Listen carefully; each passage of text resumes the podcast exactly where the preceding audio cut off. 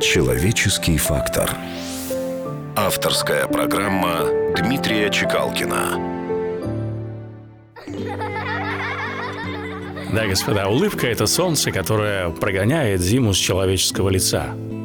Для самоорганизации необходимо улыбаться. Человека с улыбкой на лице другие быстрее запоминают, а затем с большим доверием относятся к его профессиональным качествам.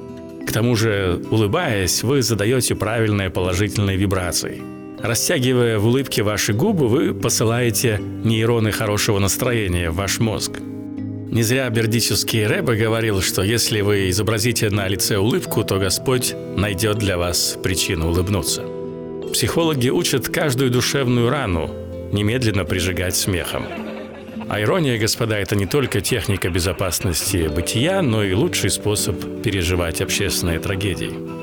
Как утверждает Далай-Лама, если Господь хочет сделать человека счастливым, то он ведет его трудной дорогой, потому что легких путей к счастью не бывает.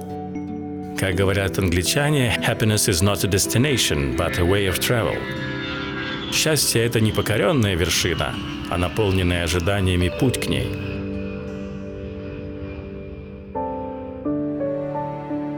Человеческий фактор. На радио «Вести».